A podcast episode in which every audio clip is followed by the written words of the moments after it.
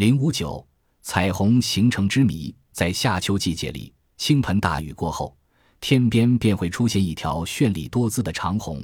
它像一座灿烂的半拱形彩桥，飞架在天边的地平线上方，形成天空中一道亮丽的风景线，令人陶醉。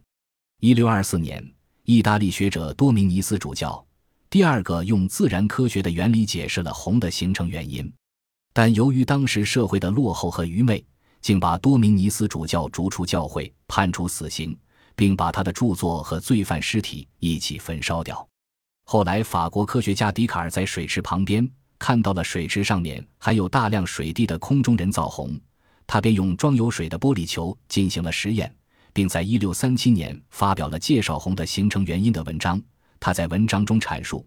虹是由于太阳射入空中的水滴反射和折射的结果。但他还不清楚红的颜色是如何形成的。直到17世纪60年代，牛顿发现太阳光通过三棱镜的色散现象后，红的秘密才被揭开了。红是一种自然的天气现象，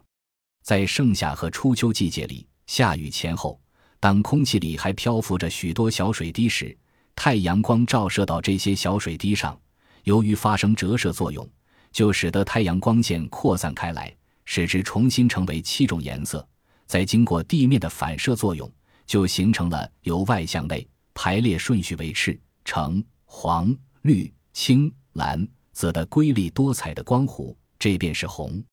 红的颜色和宽度取决于水滴大小，空中的水滴越大，红的颜色越绚丽，红带越宽，反之亦然。红的出现和当地的未来天气变化有着密切关系。